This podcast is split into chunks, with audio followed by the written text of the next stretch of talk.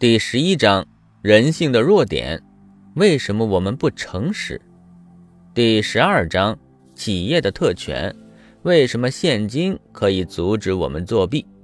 这两章其实写的是一个事儿，提炼出来呢内容也不多。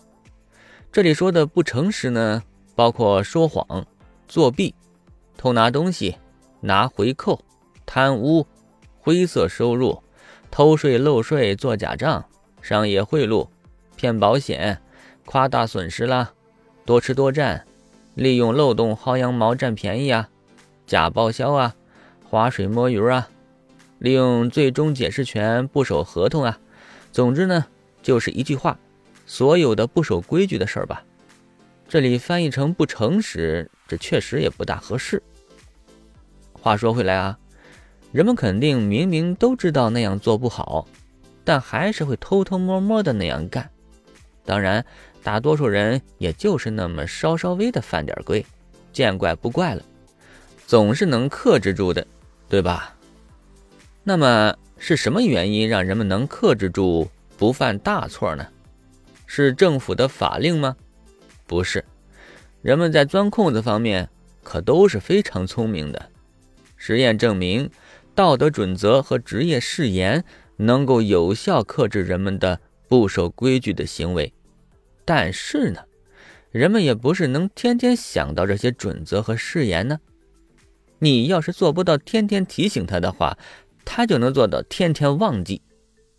那些个记性差的呢，犯的事儿也就越大。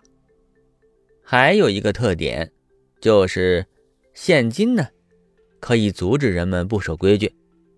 这是啥逻辑呢？意思就是说呀，好像拿现金这事儿太敏感了。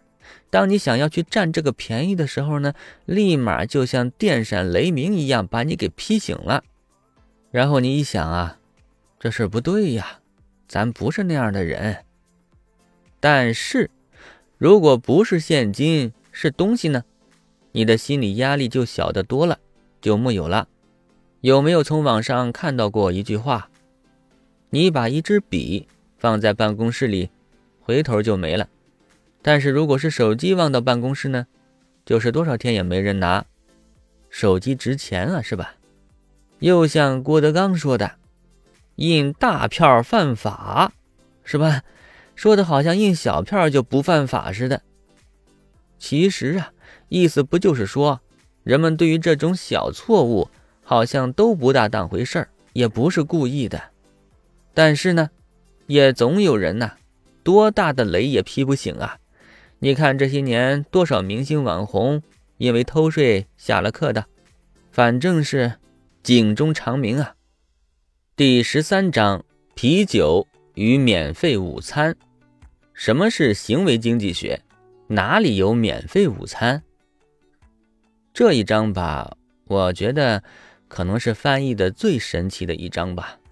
横竖都是中国字儿，但是你要说你能轻易的读懂了，那算你赢。我也不知道我理解的对不对，反正读了好几遍。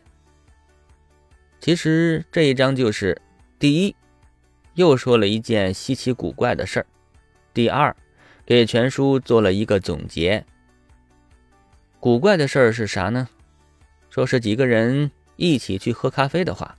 如果他们轮流着，一个人接着一个人的点单，后面的人呢就总是喜欢点不一样的，就是前面有人点过的呀，后面的绝对不会出现重复的。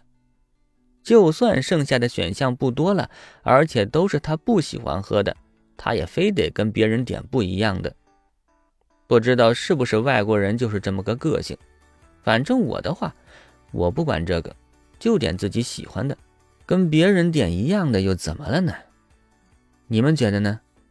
最后对全书的总结，这本书讨论的其实都是行为经济学的例子。行为经济学啊，是用来挑战传统经济学的，就是后浪推前浪啊。